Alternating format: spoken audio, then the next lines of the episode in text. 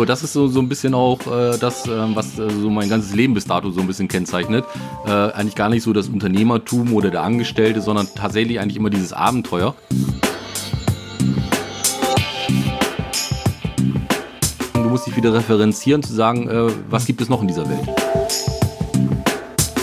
Und Agilität hat natürlich schon einen gewissen Anspruch, du musst auch die Menschen dafür haben.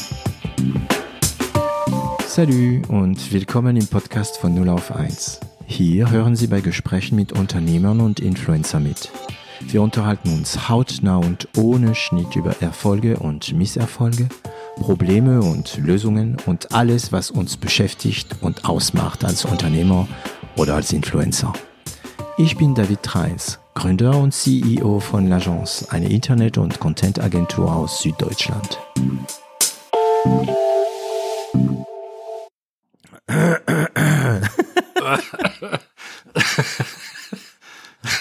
Und äh, du lachst ja schon, hi, guten Tag und willkommen bei 0 auf 1. Ich sitze wieder ähm, in meinem Büro und wieder in mein kleines Fenster auf meinem PC sehe ich Boris Meyer-Dirks. Hallo Boris. Hallo David, ich grüße dich. Wir nehmen heute eine, also eigentlich ist das die zweite Folge über Gott und die Welt. Ähm, also offizielle Titel wird sein über Gott und die Welt mit Boris Meyer-Dirks. Das Thema haben wir mehr oder weniger mit ähm, Dominik Benner ähm, von äh, Platform Group äh, erfunden. Und das war mit Dominik so schön, über alles zu reden. Und mit dir war das Podcast auch schön. Du hast dich damals auch gleich bereit erklärt, dieses neue Spiel mitzuspielen. Dankeschön, Boris. Sehr gerne. Vielen Dank für die Einladung nochmal, David. Und ähm, ja, wir starten traditionell, also traditionell ist ja das zweite Mal, aber wir starten traditionell dieses Format mit, äh, keine Ahnung, worüber wir jetzt reden wollen. Aber wir haben natürlich schon ein paar Themen, die, ähm, die schon nachklingen, nach, seitdem wir deine, deine Folge ähm, gehört hatten. Also kurz, Boris Meyerdirks ist ähm, der äh, Gründer und CEO also bist du immer noch CEO, oder? Bis jetzt ja, also ich wüsste, heute war es noch so. Und CEO von der Firma Simpressive. Äh, wenn Sie mehr über, über ihm äh, und über seine Firma hören wollt, dann gibt es natürlich eine 0 auf 1 Folge. Ähm, Boris, letztes Mal gab es ein paar Themen, die wir leider nicht vertiefen konnten, denn du gehörst zu denen, die, die die zwei Stunden Grenze durchbrochen haben bei der, bei der Folge. Zweieinhalb Stunden haben wir gerade geprüft. Mm, und zwar, ähm, du bist äh, CEO, du kämpfst viel für Agilität und, und, und, und, dazu äh, später mehr. Aber du warst beim Militär. Ja, richtig, genau. In meiner ja. Zeit vor der Selbstständigkeit und vor meinen 14 Jahren bei dem äh, Engineering-Dienstleister habe ich dann äh, zwölf Jahre lang als Offizier gedient und äh, hatte mal ganz am Anfang angefangen äh, mit der Unteroffizierlaufbahn, habe meine Lehre bei der Bundeswehr machen dürfen mit IHK-Abschluss und bin dann in die Offizierlaufbahn gewechselt und äh, ja, das habe ich dann ohne Studium gemacht. Ähm, okay. Äh, das war jetzt nicht ganz so typisch, lag aber auch daran, dass man mir ein Studium erst geben wollte, aber ich hätte nochmal volle zwölf Jahre unterschreiben müssen. Uff. Netto dann 15 Jahre, weil ich drei Jahre schon meine Lehre gemacht hatte, wo ich sage, uh, ich weiß ja noch gar nicht, ob ich in 15 Jahren noch bei der Bundeswehr bleiben möchte. Und dann fand ich mich persönlich äh, für die Wirtschaft schon fast zu alt. Deswegen mhm. habe ich mich äh, sozusagen auf die zwölf Jahre gestützt und habe parallel dazu ein Fernstudium gemacht. Aber wieso also du warst, also du warst, du warst damals schon sehr jung. Ich wollte sagen, du ja. warst damals noch jung. Du warst damals schon sehr jung. Warst du früher auch jung? Willkommen bei dem Schleimer-Podcast. Du siehst ja immer noch sehr gut aus. Also du warst sehr jung. Ähm, also weißt du, also fast wie jeder Franzose äh, gibt es einen Moment, wo ich, wo man sich überlegt, wow, gehe ich in die Fremdlegion? Da gibt's so diese Romantik und so weiter und so weiter. Ne? Äh, aber ja, wie, wie kamst du da auf, Feu auf Feuerwehr, auf, ähm, auf Bundeswehr? Ja, das ist eine gute Frage. Also ähm, es ist, glaube ich, so wie bei vielen Menschen. Äh, du kennst jemanden, der das äh, macht, findest das interessant und machst mhm. es dann halt auch. Äh, dass dieser Doppelungseffekt dann der eintritt irgendwo dann halt. Und äh, wenn ich mich jetzt recht zurück entsinne, als ich sozusagen äh, äh, dann mit der Schule fertig war, ähm, du hast ja auch wenig, äh, wie soll man sagen, Impressionen vom Markt, was kann man eigentlich machen? Eine Lehre, ein Studium, was bewegt einen, was möchtest du in zehn Jahren tun? Und die mhm. Bundeswehr hatte damals halt äh, für mich ein ganz äh, interessantes Paket gehabt. Das waren sozusagen, du konntest deine Lehre machen zum Elektriker. Äh, die fand ich ganz spannend dann halt, ne? Und äh, du hast halt die Möglichkeiten gehabt, noch ins Ausland zu gehen. Hast äh, sechs Jahre lang bezahlt, äh, eigentlich, wenn du so willst, auch in der Lehre gleich wie, wie als wenn du Geselle wärst. Hm. Und das war natürlich ein Paket, wo du gesagt hast, na ja, fange ich damit erstmal an, weil mein Vater war früher auch bei der Bundeswehr, der war Panzerjäger. Ah. Ja, ja, so okay. ein bisschen ist man dann sozialisiert dann an diesen Themen. Gleichwohl mhm. wir jetzt auch nicht, sag ich mal, morgens dann äh, mit äh, Preußens Glory aufgestanden sind oder solche Sachen. nicht so schlimm war es dann auch nicht, aber äh, man, und so. ja, genau, nicht? Und äh, morgens dann ein Appell und so mit der Mutti dann halt, nicht, als Spieß. so schlimm war es nicht, nein, ähm, sondern es war einfach alles ganz normal gesittet, aber man war halt mal bei einer Veranstaltung, hat's mitbekommen. Schlecht fand ich es nicht und der Sinn und Zweck des Ganzen, sag ich mal, ist ja auch äh, meinen Augen eigentlich auch äh, vernünftig, denn auch äh, sowas zu tun. Und äh, für mich damals war es einfach eine Lösung, erstmal überhaupt einen Schritt nach vorne wieder zu machen. Okay, ähm, das heißt, also du bist jetzt Reservist eigentlich, ne, wenn du gedient hast. Richtig, genau. Ja. Hm. Und also, wie alt warst du, als du unterschrieben hast? Du, das war direkt nach meinem Abi. Das war, ich glaube, 19 Jahre war ich da alt. Wow, okay. Dann habe ich unterschrieben für sechs Jahre. Für sechs Jahre. Genau. Und also das heißt, ähm, also ich, ich habe ja natürlich die normale Vorstellung vom Militär, äh, von also die Laien, eine Laienvorstellung. Hm, das heißt, irgendwann mal gehst du dahin und du bist weg von zu Hause, du kommst nicht jeden Abend nach Hause, du bist mhm. eigentlich, du gehörst, äh, du gehörst die Armee. Ähm, ich meine, weißt du noch den Tag, an dem du dann aufgestanden bist und okay, jetzt gehe ich zum zum Militär? Ja, das war aber witzigerweise dann auch äh, äh, am Tag eigentlich vor Antritt sozusagen sind wir dann schon aufgeschlagen und äh, konnten dann auch dann übernachten und äh, dann da gab es dann auch nächsten Tag dann halt äh, so die ersten Sachen. Äh, so, so Uniform, das war ja ein bisschen ungewohnt, nicht? Du hast ja so als Jugendlicher eigentlich eher so die lässigen Sachen an, auf einmal läufst du rum wie jeder, der neben dir steht. Das ist schon mal ein bisschen äh, komisch. Dann hast du halt so Sachen wie so eine ABC-Schutzmaske, wo du sagst, naja, im täglichen Leben brauchst du jetzt nicht. Jetzt in Corona würden wir sagen, naja, ganz so weit weg ist es nicht. Auch damals war es noch ungewohnt. und äh, so verschiedenste Sachen wie ein Gefechtshelm und solche Sachen. Aber war schon irgendwie interessant, aber man konnte halt nichts mit anfangen. Ne? Und äh, ähm, dann bist du halt so in der Grundausbildung. Äh, dann kriegst du alles erstmal beigebracht, wie machst du dein Bett, wie wird der Spind eingeräumt, äh, all diese Dinge dann halt, Ordnung, Sauberkeit, wo man vielleicht früher auch die Mutti immer sehr stark drum gekämpft hat, wo man sagt, naja, jetzt geht das vielleicht mit anderen Bandagen dann irgendwie voran und dann musst du das halt erstmal tun. Aber jetzt will ich nicht sagen, die haben mich dann irgendwie halt erstmal so so gerade gemacht. Das habe ich zu Hause, glaube ich, auch schon äh, gut beigebracht bekommen. Aber es war halt nochmal eine Spur anders dann einfach halt und äh, verbindlicher nochmal zusätzlich dann halt, weil du ähm, stehst ja morgens, äh, wenn du zu Hause bist, alleine in deinem Zimmer und diskutierst mit deiner Mutter, ob das mhm. jetzt gut oder schlecht war. Mal hast also du gewonnen. Eigentlich kommt sie und sagt, steh dich auf, Boris, raus aus dem Bett. ja, ich habe gehört, das machen solche Mütter ab und zu mal, nicht? Und äh, ähm, da hast du ja angefangen zu diskutieren dann halt, nicht? Äh, ab und zu hast du gewonnen meistens hast du verloren. Und mhm. äh, da war es einfach sehr digital, da hast du halt immer verloren, wenn du angefangen hast zu diskutieren. Und dann hast du das erste Mal gelernt, einfach wie Direktive funktioniert, äh, in der klassischen, äh, eher männlichen Form, äh, im Sinne von, das ist jetzt so und da brauchen wir nicht diskutieren, ansonsten hast du ein Thema. Ne? Mhm. Und äh, ähm, damals war auch die Grundausbildung vielleicht noch nicht ganz so schlimm wie vor 20 Jahren, aber auf alle Fälle immer noch so, wo man gesagt hat, das war noch eine Grundausbildung heute, ich denke mal, es ist alles ein bisschen äh, einfacher, äh, jetzt auch nicht leicht, aber einfacher, weil man einfach auch die Leute benötigt und die kommen halt nur dann, wenn es auch einigermaßen gefällt. Okay.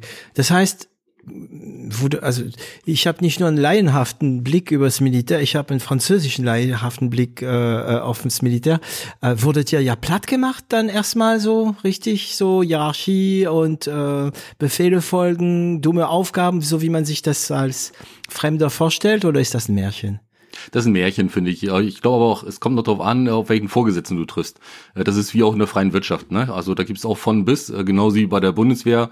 Es gibt äh, auf allen Seiten Narzissten, es gibt äh, letztendlich äh, auch normale, empathische Menschen, mit denen du ganz normal reden kannst.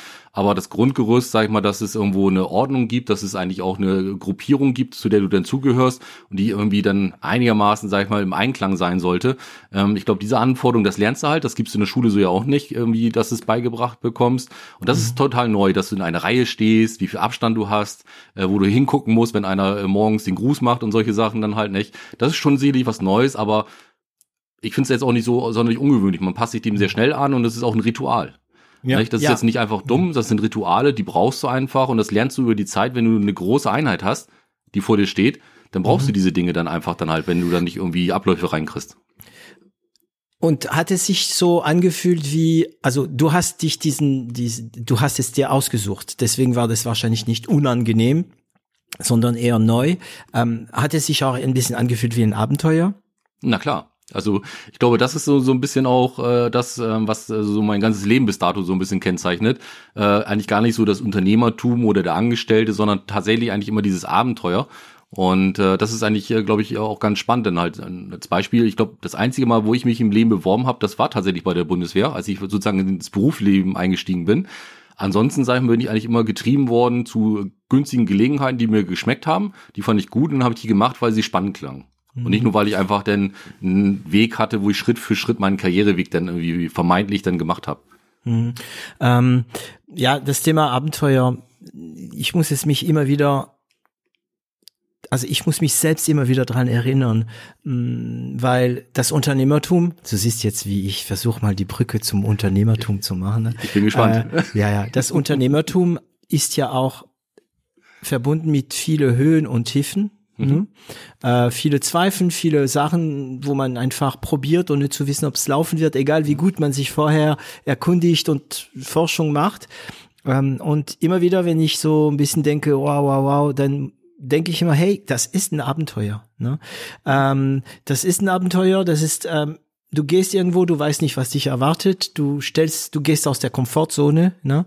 Und ähm, ich glaube, wenn man verpflichtet wird, ähm, Militär zu werden, ne? Ich weiß nicht, weil es zum Beispiel ein Pflicht, äh, wie, wie, wie heißt das auf Deutsch, Pflichtwehr oder also wenn du so wie in Israel oder ich glaube in Griechenland oder in der Türkei, hm. Ja, und das gab's auch in Frankreich, dann mhm. ist es vielleicht kein Abenteuer, ne? oder es ist schwieriger, sich das wie ein Abenteuer vorzustellen, aber wenn man sich den Weg ausgesucht hat, ähm, ist es ein Abenteuer. Ne? Und das hilft mir manchmal wirklich, äh, zu denken, hey, du hast es dir ausgesucht, das ist dein Abenteuer, das ist also kein Problem, ja, mhm. das ist ein Dschungel, was du äh, durch, äh, durchqueren soll oder das ist eine See, die du irgendwie durchschwimmen musst und äh, mach's einfach.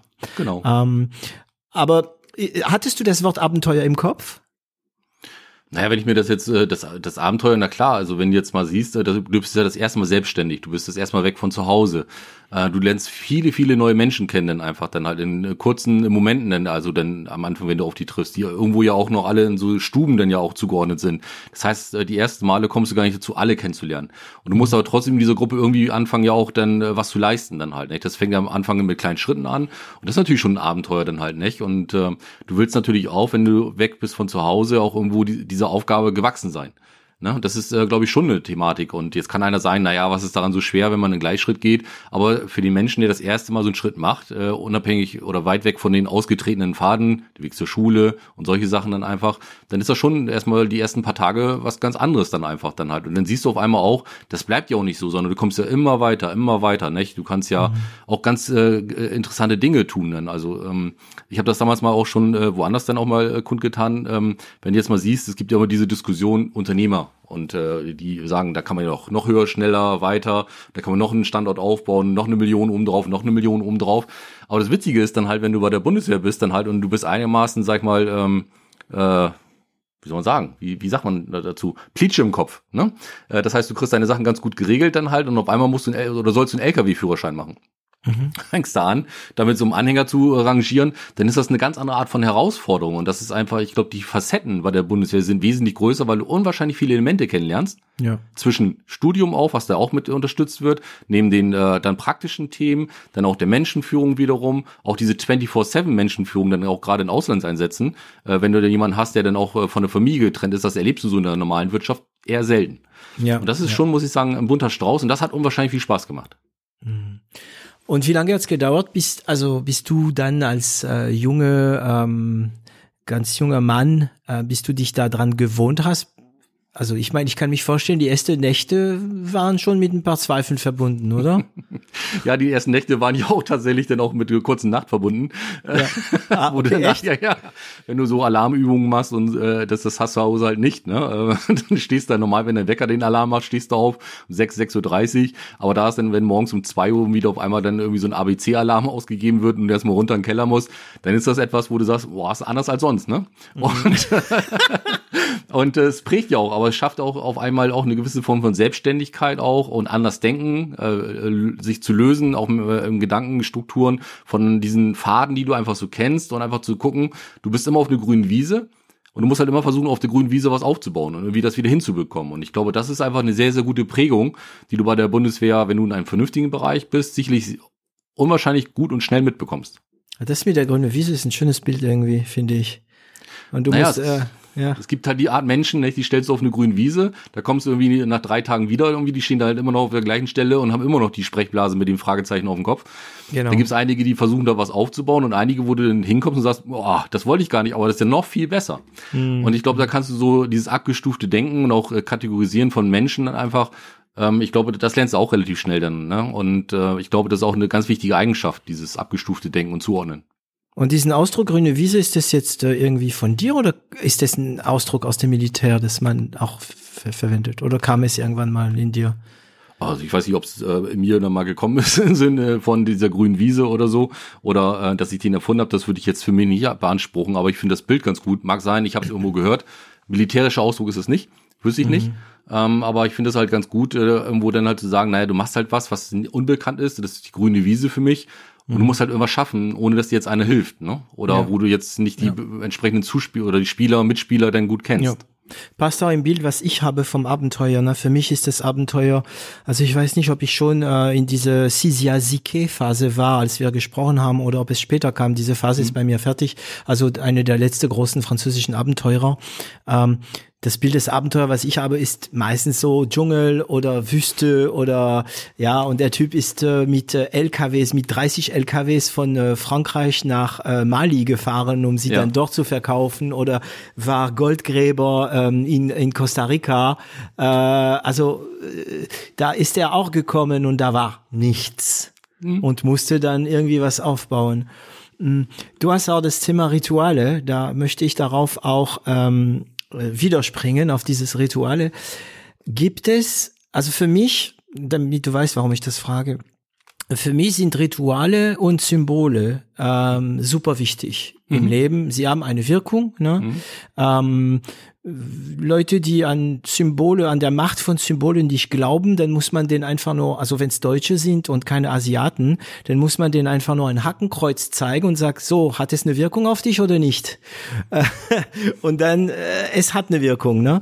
Ja. Ähm, gab, also es gibt natürlich diese Prozessrituale, ne? also so nenne ich das, diese Prozesse, die ritualisiert sind. Man steht um die Zeit auf, man macht das Bett so und so.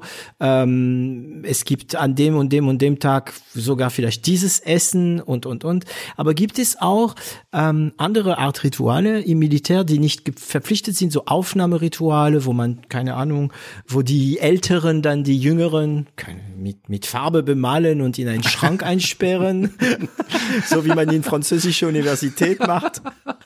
nee, aber habe ich so nicht kennengelernt, nicht wirklich. Und äh, die einzigen Sachen, die man so so mitbekommen, sind so, na, Rituale würde ich es nicht nennen, aber äh, sogenannte Spiele, die es dann immer früher gegeben hat, zum Beispiel so wie Schildkrötenrennen. Ich weiß nicht, ob du das schon mal gehört hast. Mhm. Also heutzutage hat man ja einen Kevlar-Helm, das geht nicht mehr so gut. Und früher gab es ja diesen äh, Gefechtshelm aus Stahl. Und dann, wenn du die Wochenenden halt in der Kaserne warst, dann hast du dann ein äh, Gefechtshelm auf den Kopf gesetzt, äh, an den Knien jeweils äh, ein und an den Ellbogen. Und dann äh, gab es immer zwei Parteien.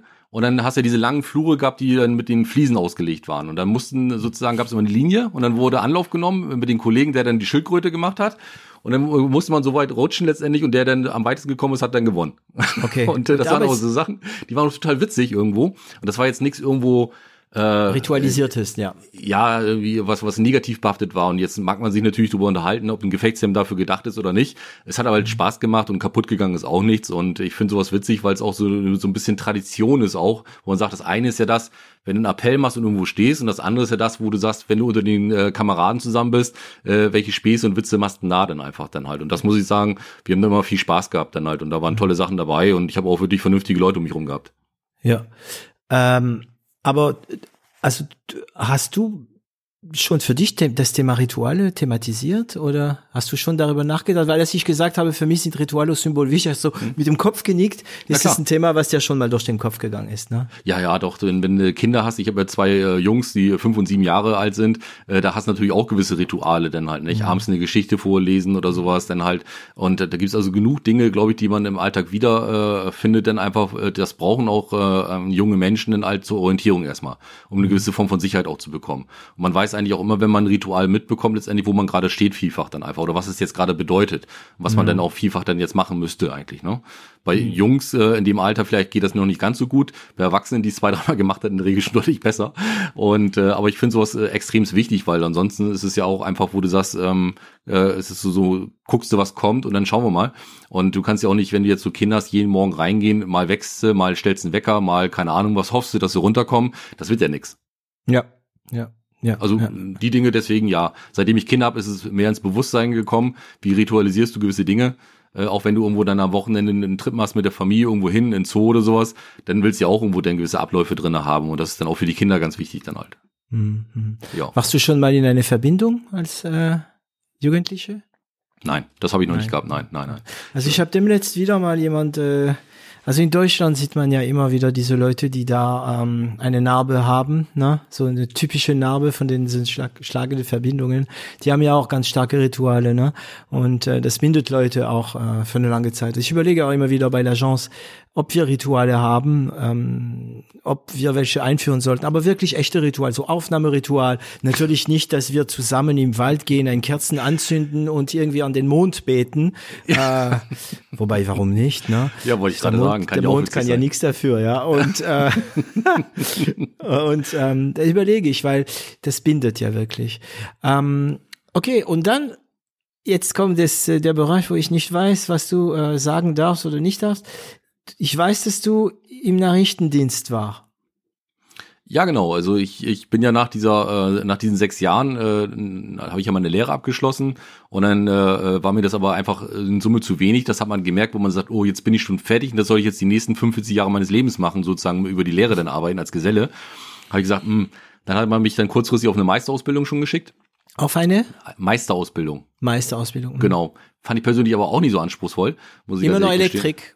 Oder? Ja, genau, nicht? Das war dann damals sogar schon Radartechnik dann halt und äh, ah. da waren so verschiedene Sachen mit Hohlleiter und so. Also schon ganz spannend irgendwo auch von der technischen Komponente, aber halt nicht herausfordernd, nicht? Auch nicht mhm. intellektuell fand ich dann halt. Und dann habe ich irgendwann gesagt, naja, dann kannst du dich eigentlich auch als Offizier bewerben, weil dann hast du mehr Verantwortung und da hast du auch mehr Möglichkeiten. Hab das dann getan, bin's dann auch geworden und äh, seitdem war es eigentlich so, dann, nachdem ich mit meiner Offizierschule fertig war, die war dann in Dresden, ähm, und die ganze Vorausbildung, die noch gelaufen ist, hatte ich schon an die Offizieraus oder an die Schule letztendlich dann halt äh, ähm, damals dann äh, gleich mein Fernschreiben bekommen, dass ich nach Bosnien, erst nach Kosovo, dann nach, nach Bosnien gehen sollte. Okay. Und dann war ich relativ schnell verplant. Das war im Krieg. Na, nee, nee, nee, Krieg nee. nicht. Das war dann sozusagen dieses äh, ganze Thema sozusagen der Stabilisierungsphase. Und äh, da ging es eigentlich eher darum, äh, dann, ich war ja am Anfang bei den Fernmeldetruppen das heißt, wir haben Kommunikation sichergestellt und äh, da hatte ich zum Beispiel, da war ich noch nicht beim Nachrichtendienst gewesen, sondern da habe ich erstmal ganz normal angefangen als Soldat, äh, als äh, junger Truppführer, äh, habe dann äh, meine, ich glaube, knapp 20 Mitarbeiter gehabt, dann halt mit allen Höhen und Tiefen, die es dann so gibt, dann halt auch, wenn sich die Frau trennt, weil man ja sechs Monate weg ist und sowas dann halt. Äh, das macht mit den Menschen ja auch nochmal was dann halt. Und äh, dann ist es aber so gewesen, wir hatten damals noch analoge Technik gehabt und wir haben umgestellt auf äh, Satellitenkommunikation und Digitalrichtfunk und solche Sachen. Und das war natürlich eine tolle Sache, vorher nie gemacht. Ich habe auch kein Haus gehabt und nichts. So, dann fängst du erstmal an zu überlegen, wie machst du denn die Beplanung, äh, wie machst du denn jetzt hier die Fundamente, äh, mhm. damit das Ganze einigermaßen stabil ist, wie machst du es dann auch so, dass du auch einen Aufenthaltsbereich hast mit Überdachung und so. Und dann fängst du an, auf einmal so ein kleiner Bauherr zu werden. Und das ist eigentlich echt eine Komponente, muss ich sagen, die habe ich sehr in der Bundeswehr geschätzt. Du bist halt immer wieder in neue Situationen gekommen und es gab halt keinen, der es immer besser konnte. Du hast dir links und rechts des Weges irgendwelche Hilfe geholt äh, dann halt und hast versucht, das Ding selber hinzuzaubern. Aber da gab es da keinen Prozess, weil es einfach ganz neu war alles. Ja, genau. Und das war auch das, das heißt, Schöne du hast daran. die Prozesse erfunden bei dem in dem Fall, oder? Naja, die Technik gab's ja dann halt, aber wie wir es machen, das war dann unsere Entscheidung.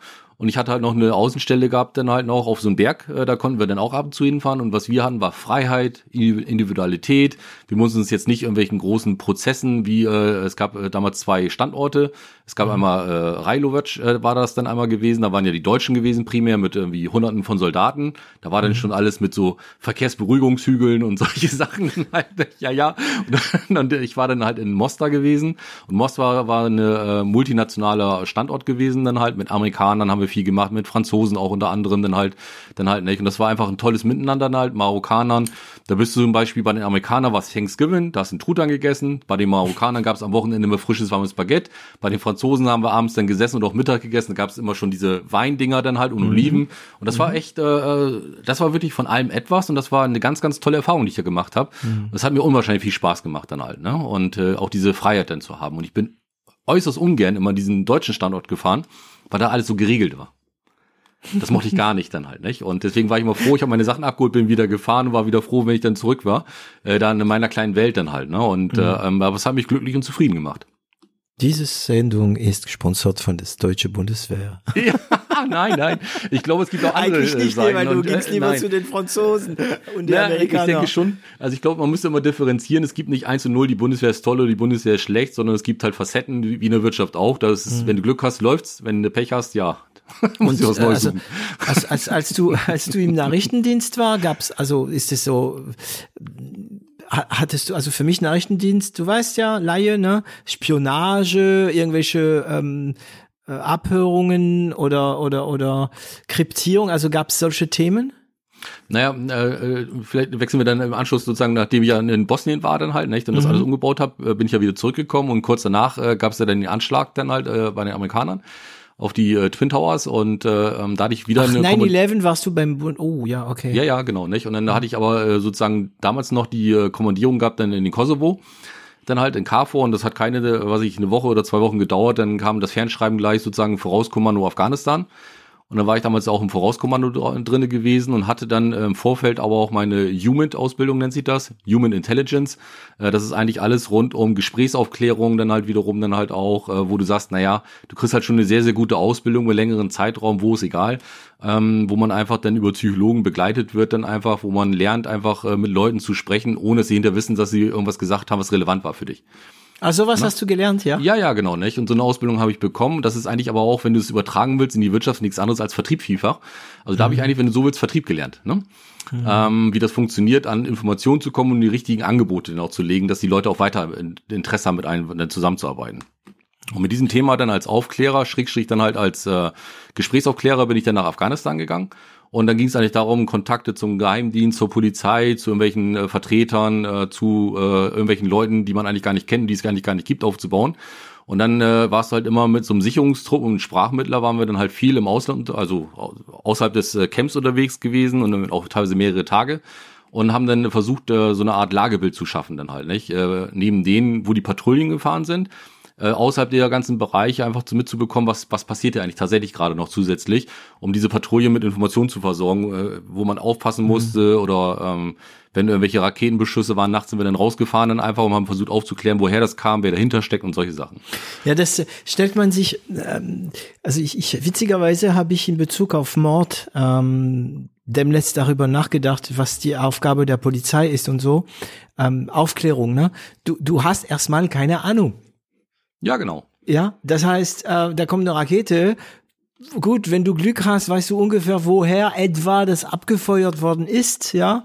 Ähm, aber du stehst vor einer Wand und im Grunde genommen weißt du nicht mal, welche Fragen du stellen sollst ja, und genau. an wem du die Frage stellen sollst. Ne?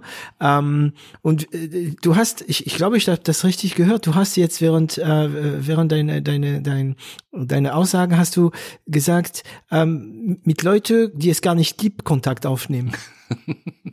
ja, also naja. Okay, und was machst du dann, ne? Also da, du hast, der Auftrag ist klar, ne? Informiere dich. Aber du, wie machst du das? Ist das eine, ist das eine Iteration oder kriegst du schon ein, sage mal, Informationsstartpaket? Naja, du hast ja dann die letzten Berichte, was es dann so für Kontakte gab, zu wem und was da gesagt worden ist und so. Und dann äh, musst du natürlich immer gucken, ist natürlich auch wie in der Wirtschaft, äh, äh, je nachdem, die Informationen sind so gut, wie derjenige Interesse hat, auch voranzugehen und dir sozusagen auch oder wie authentisch er war, dass derjenige auch vertraut hat, dir was zu sagen. So, und wenn du dann selber unterwegs bist, musst du halt so viel Empathie aufbauen und so authentisch rüberkommen, dass die Leute gerne mit dir arbeiten, dass du vertrauenswürdig bist, äh, dass du auch, äh, äh das ist ja auch ein Geben und Nehmen in dieser Welt dann einfach dann halt. Ne? Das ist mhm. da genauso. Und äh, da musst du halt schauen, dass du ihnen auch mal hier und da hilfst. Und dann äh, gehst du Schritt für Schritt weiter und das ist nichts anderes als heute auch, das Networking. Äh, mhm. Äh, äh, sagt er, ich kenne einen, der kommt dann in zwei Wochen wieder aus der Provinz sowieso letztendlich, der kann dir mal was erzählen, da arrangiere ich mal ein Treffen. Ja. Und dann äh, kriegst du so mit dann halt, dass dann diese Leute vielleicht auch mal woanders dann auch gekämpft haben und so. Und dann sind aber äh, das äh, teilweise auch gar keine, also jedenfalls die ich kennengelernt habe, nicht unbedingt schlechte Menschen. Die sind natürlich schon so ein bisschen speziell, aber mit denen du dich wirklich vernünftig unterhalten kannst auch, dann halt, also dumm sind die auch alle nicht dann halt, nicht, mit denen du da redest. Und die haben natürlich nur andere Sichten auf die Welt. Mhm. Und das ist eigentlich total spannend und da lernst du einfach wirklich auch mal so Impressionen mitzubekommen. Wir haben äh, Leute gehabt, die neben uns gegangen sind, wo wir festgestellt haben, die konnten Deutsch und da haben wir es aber nicht äh, kundgetan, weil sie hören wollten, was wir sozusagen auf der Tonspur miteinander besprechen und solche Sachen. Ne? Also es ist ja. schon äh, hochgradig äh, interessant, denn was da so alles passiert und welches Interesse du auch an einigen Kreisen dann auch wächst, äh, ähm, was denn deine Gedankengänge sind und dein Auftrag. Ja, das ist immer köstlich, wenn du ähm, eine andere Sprache beherrschst und du outest dich nicht. Ja, genau. ja, und die Leute sitzen neben dir und reden, unterhalten sich und glauben, sie werden nicht verstanden. Und du genau. siehst sie wirklich, ne? Genau. Ähm, kamst du in Kontakt mit gefährlichen Leuten? Ja, natürlich dann halt nicht. Wir haben auch äh, von, also was genau darf ich jetzt nicht sagen, aber äh, von, ja. natürlich von irgendwelchen Materialien dann halt irgendwo, die äh, uns interessiert haben, äh, zu Informationen hin zu irgendwelchen äh, äh, Hinweisen, wo wir darauf achten sollten nochmal oder Bildmaterial und sowas dann bekommen. Das war natürlich schon so dann halt. Ne? Und mhm. äh, ähm, aber auch da musste man sagen, wenn dir jemand sowas gibt, äh, qui bono, wem nützt es? Das gibt dir ja nicht irgendwie, weil du total netter und dufter Typ bist, sondern der hat ja auch ein Interesse. Also ja, auch das genau. äh, lernst du natürlich auch relativ schnell und auch das wende ich heute noch im Vertrieb an. Ist einfach ein guter Vertriebler kennt das Organigramm, ein sehr guter Vertriebler das Soziogramm. Nicht? Und äh, ähm, wenn du jetzt unterwegs bist dann einfach und du sprichst ja mit den offiziellen Stellen, wenn irgendwas passiert ist, äh, die haben natürlich auch irgendwo dann halt äh, ein Thema, wo sie sagen, die wollen dir natürlich auch wie diese potemschen Dörfer, weiß nicht, ob du die kennst, äh, die mhm. wollen dir was darstellen, was vielleicht gar nicht so ist. Ne? Ich möchte das kurz mal nochmal sagen, bevor du weitermachst. Ja. Äh, wenn du, wie hast du das gesagt? Wenn du gut bist, kennst du das Organigramm, und wenn du wirklich sehr gut bist, kennst du das Soziogramm. Genau. Das möchte ich mal kurz stehen lassen, weil das ist schon eine, äh, eine Packung, ne? Okay. Und du musstest rausfinden, was die Leute wollen, oder? Ja, genau. Und dann abwägen mit anderen äh, Aussagen, die du hattest. Und die waren ja nicht alle wie so ein Puzzleteil, die du zusammenbringen konntest, sondern manche waren widersprüchlich. Und dann musst du mal sagen, wie gut kannst du der Quelle vertrauen? Es ist wahrscheinlich, sehr wahrscheinlich, also auch mit so Abstufung, da fängst du mich an, abgestuftes Denken dann irgendwie dann zu machen. Äh, und wenn man das heutzutage so, äh, was ich, Nachbarschaften oder im, im, Bekanntenkreis so erlebt und wenn einige sagen, das ist doch so, weil das hat der und der gesagt und wo du sagst, ja, ja. da tut's mir leid, dass du so denkst, ne? Ähm, das muss ja nicht so sein. Und äh, ich glaube, da kriegst du wirklich einen sehr, sehr guten Überblick dann halt auch, ähm, was äh, im Hinblick auf Werteverständnis ist dann halt. Wenn äh, du da teilweise auch Kinder gesehen hast, die mit vier Jahren teilweise dann auf ihre kleinen Geschwister aufpassen müssen und heutzutage dann äh, was ich, äh, mit, mit sechs, sieben fangen sie an zu schreien, wenn sie ihre Playstation nicht haben oder sowas, dann merkst du eigentlich schon, dass es dann auch schwierig dann einfach, wenn du solche Impressionen bekommst, was die da eigentlich aushalten müssen, die Kinder. Äh, ja. Die können zum Beispiel auch, ich, ich kann mal so ein Beispiel geben, äh, wir haben damals mal so Kuscheltiere besorgt aus Deutschland dann halt, ne? Haben wir gesammelt. Und dann sind wir dann raus in die, äh, ja, wie soll man sagen, weiter weg äh, vom Standort Kabul gefahren und haben die dann verteilt und am Anfang wollten die Kinder die gar nicht annehmen und wir wussten gar nicht warum. Mhm. Und äh, äh, erst so auf Nachfragen haben wir das ja mitbekommen, weil normalerweise diese Kuscheltiere in der Vergangenheit vielfach präpariert waren. Das heißt, wenn du irgendwie zehnmal am Arm drehst, dann halt dann äh, fliegt halt was hoch, äh, weil man mhm. ja genau wusste, dass nicht gleich am Anfang was passiert, sondern erst später, wenn die Kinder das mit in die Familie genommen haben dann halt. Echt? Dann, ja, und dann merkst du schon, sag ich mal, dass natürlich diese Welt, in der wir leben, eine unwahrscheinlich heile ist und dass wir eigentlich eigentlich gar keine richtigen, wirklich harten Sorgen haben. Und wenn du das da vor Ort mitbekommst, dann ist das schon manchmal echt traurig dann halt. Und dann tut dir das alles irgendwie auch total leid, dass diese Menschen am Ende des Tages das einfach auch aushalten müssen dann halt. Und das ist echt schwierig.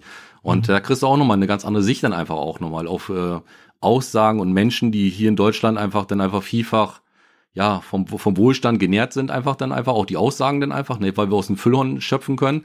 Und mhm. wenn du und das dann teilweise anguckst, neben den Kindern, äh, aber auch wenn du auf einmal ein Auto siehst, das ist ein Nissan, du guckst da rein, da ist ein Opel-Motor und dann ist drinnen dann noch ein Peugeot-Lenkrad und das funktioniert trotzdem. Das wo klappt, ich sage, ja. ja. das geht. Und auf einmal, ja nicht, weil es Peugeot ein Franzose ist, nicht, sondern am Ende des Tages, sondern, sondern die haben so viel Kreativität, dass sie mit wenig was hinkriegen.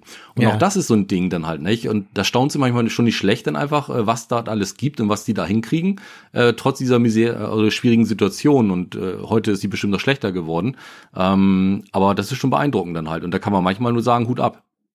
Und du musst dann als, sagen wir mal, deutsche äh, Soldat ähm, in dieser Situation der in eine ganz andere Welt mit einer ganz anderen Vorstellung groß geworden ist, der als Kind äh, ja sich nicht um seinen Bruder und seine kleine Schwester kümmern musste, ähm, musst du dann irgendwie versuchen zu verstehen, wie diese Leute, von denen du was willst, äh, wie sie ticken, hm? und dann musst du lernen herauszufinden, was sie wollen, damit sie dir dann das geben, was du willst. Mhm. Ähm, und da gibt's Methoden dann, oder? Ja, was heißt Methoden dann halt nicht? Also du, es gibt natürlich für Hörmethoden, es gibt aber natürlich auch einfach, wo du sagst, du kommst äh, vernünftig rüber als Beispiel. Äh, du hast ja ein ganz anderes Rechtssystem da vor Ort dann einfach. Nicht? Es gibt dort äh, den äh, Straßenältesten dann halt und den Dorfältesten, das sind die sogenannten Maliks dann halt. Ne? Und diese Maliks, die äh, regeln Streitigkeiten, bevor überhaupt die Polizei kommt. Dann. Und das ist eigentlich ganz interessant. Und wenn du da hingehst, dann halt äh, als äh, junger Mensch und du hast kein Bart im Gesicht, ne, das trennt uns beide ja so ein bisschen. Du hast ja schon einen Bart, dann halt, ich nicht. Ne, ich rasiere mich ja jeden Tag dann halt noch und äh, dann ist das so, dann, dann bist du eigentlich eher so ein Jungspund. Und was mhm. habe ich gemacht? Ich habe mir da erstmal einen Bart wachsen lassen. Ne? Damit du überhaupt erstmal anerkannt wirst. Und dann bist du da mit Vollbart rumgelaufen dann halt, nicht, um überhaupt die Akzeptanz der Älteren zu bekommen, um mitreden zu können. Das heißt, du musst dich diesem System schon sehr stark anpassen, damit du überhaupt in diese ganzen äh, äh Netzwerke und Gesprächssituationen überhaupt reinkommen kannst. Dann halt, nicht? Das heißt, äh, Anpassungsfähigkeit ist natürlich da ganz wichtig. Hattest du nicht mit äh, der europäische Arroganz zu kämpfen? Also ah. in dir selbst? nee, äh, ähm, äh, das muss ich Gott sagen nicht, weil ich glaube, mir hat der erste Einsatz schon ganz gut getan in Bosnien. Äh, mhm. Da war ja auch diese Thematik, wenn du dann äh, diese Kontroversen siehst, dann halt äh, auf der einen Seite äh, fährt da ein Ferrari durch die Straßen äh, im Kriegsgebiet äh, von Leuten, denen es anscheinend sehr gut ging, auch während des Krieges, die davon partizipiert haben. Auf der anderen Seite siehst du dann Leute mit äh, wie nur einem verlorenen Bein am Straßenrand betteln, die einfach Pech gehabt haben. Mhm. Äh, keine Ahnung, da hat der eine vielleicht die Waffen verkauft, der andere hat sie benutzt und der, ne, der das Geld hatte, dem geht's jetzt gut, dem anderen leider nicht mehr, dem fehlt das Bein. Mhm. Nicht? Und das sind natürlich so Dinge, das macht ja auch was mit einem. Und du kriegst Impressionen und deswegen war ich, glaube ich, auch schon auf äh, Afghanistan so einigermaßen vorbereitet. Bescheidener, Ab, mhm. als ja, der normale Europäer. Mhm. Ja, ja, aber du hast einen sehr interessanten Effekt an äh, dir selber oder ich mal mir kennengelernt.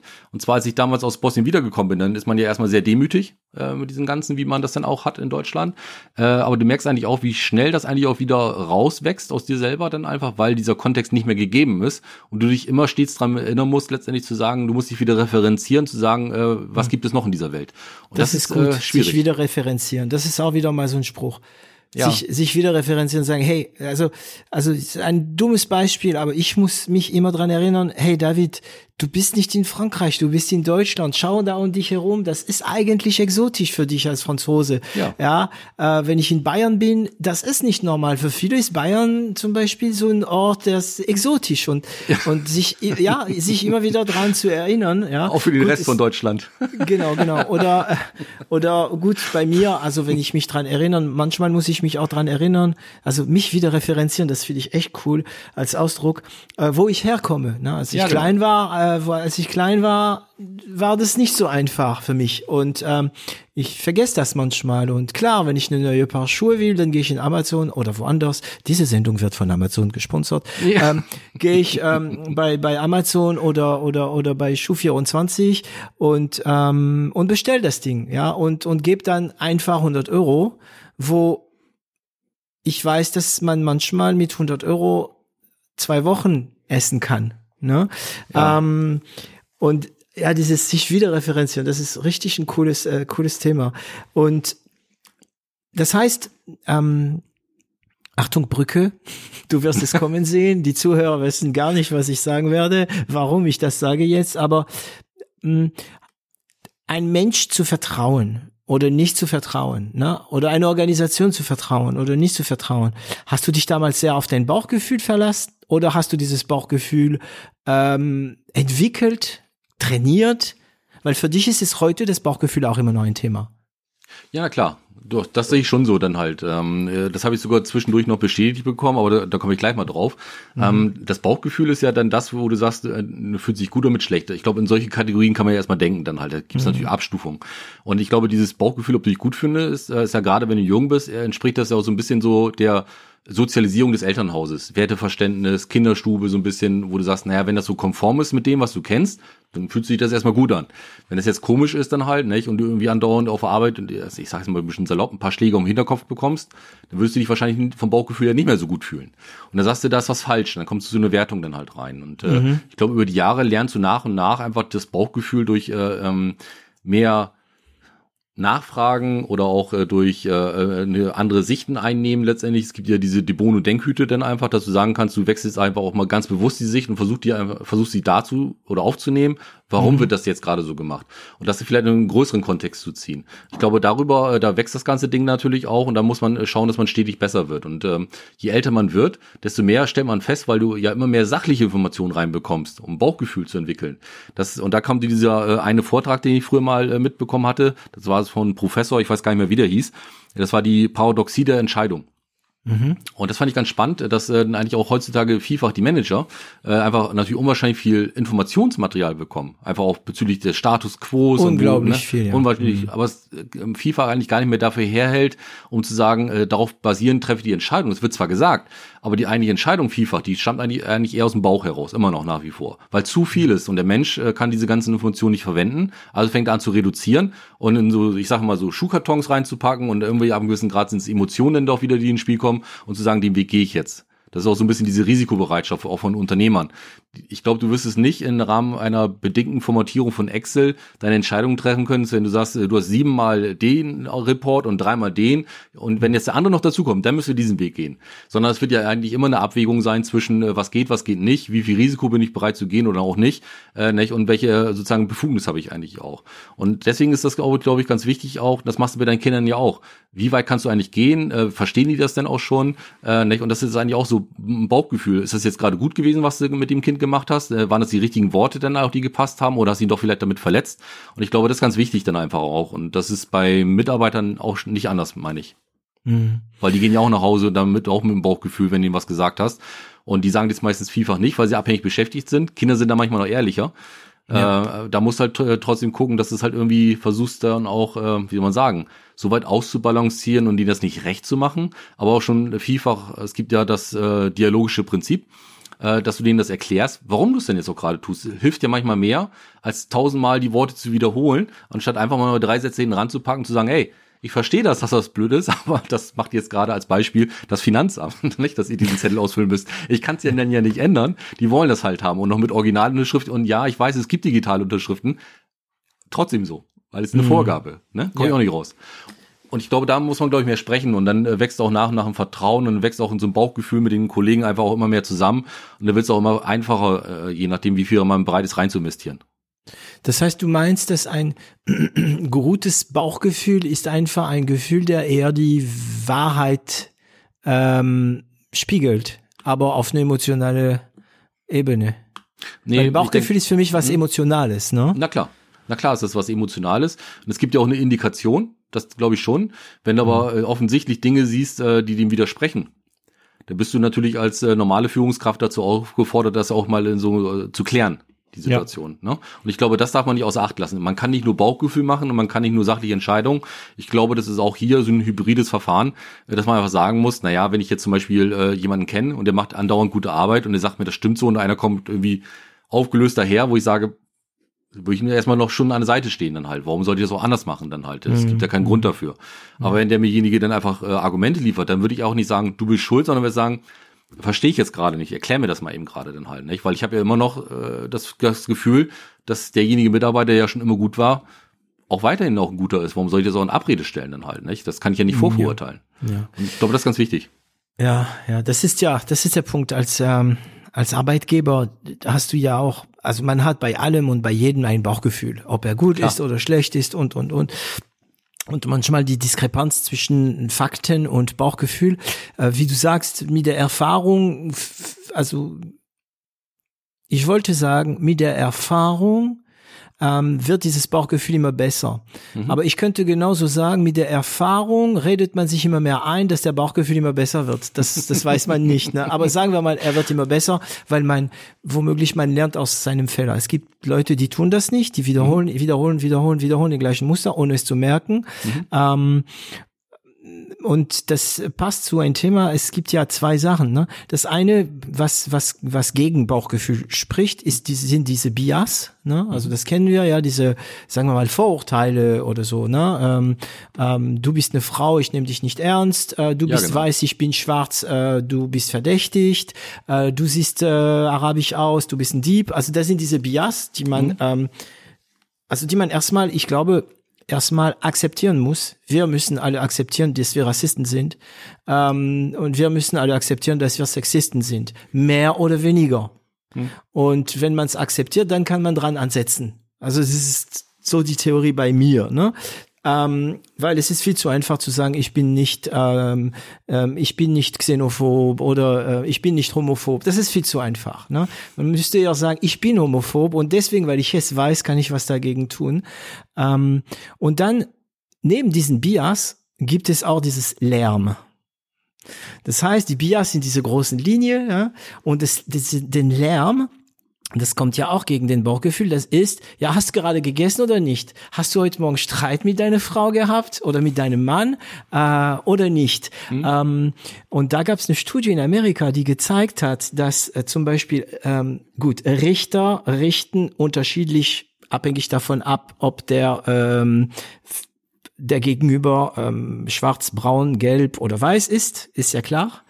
Ähm, mhm. Aber auch abhängig davon ab, wie viel Uhr es ist. Kurz vor dem Essen sind sie härter gewesen und das ist äh, das ist Lärm und ähm, und ich glaube an Bauchgefühl, ich glaube auch an diese Low Signals. Die sind sau wichtig, die Low Signals, ähm, also diese schwachen Signale. Aber man muss erstmal verdammt viel rausschneiden aus seinem Kopf, Bias, Lärm, um dann den Bauchgefühl zu haben. Und ähm, eigentlich ist, glaube ich, ein gutes Bauchgefühl jemand, der sehr viel weggeschnitten hat. weißt du, wie ich meine? Ja, ich weiß, wie du das meinst dann halt. Und ähm, um vielleicht das mal so ein bisschen auch so ähm, so ein Modell mal dazu skizzieren zu, dann einfach, was du gerade gesagt hast, dann halt. Ja. Wenn ich mir jetzt überlege, dann halt, du hast äh, auf einer Seite Rassisten, und du sagst mhm. ja, wir sind ja irgendwie alle so ein bisschen so, nicht? In der, oder mhm. Sexisten und sowas. Und auf mhm. der anderen Seite hast du die Situation, wo du sagst, das ist die einwandfreie, total hygienische Nullkurve, also Nulllinie dann einfach, wo du sagst, und da sind wir alle total clean und sauber und so muss es eigentlich immer sein. Das wird mhm. ja nie erreicht werden können. Nee, niemals. Und deswegen ist es eigentlich immer die Frage einfach, wenn du so einen Sinus siehst, der um diese Linie schwankt, mal äh, machst du was, äh, bringst einen Spruch, den kann vielleicht, was ich, ein paar Leute sehen ihn als falsch an, die meisten haben es gar nicht gemerkt, dann einfach, dann würde ich immer noch sagen, naja, es ist in Ordnung, oder du man kann es ja ansprechen, dann sagt man, oh Mensch, das war gar nicht so gemein, dann spricht man halt als Mensch miteinander. Ich glaube, die Frage ist, wie groß ist die Amplitude wiederum des Sinus? Ja. Und äh, dann wird's halt interessant ab einem gewissen Grad, wo man sagt, ah, das hat jetzt aber echt schon langsam Geschmäckle und das wird jetzt echt ganz langsam komisch. Und dann äh, hast du auch da wieder dieses abgestufte Denken dann halt auch wiederum, wo man sagt, ab einem gewissen Grad ist halt nicht mehr witzig.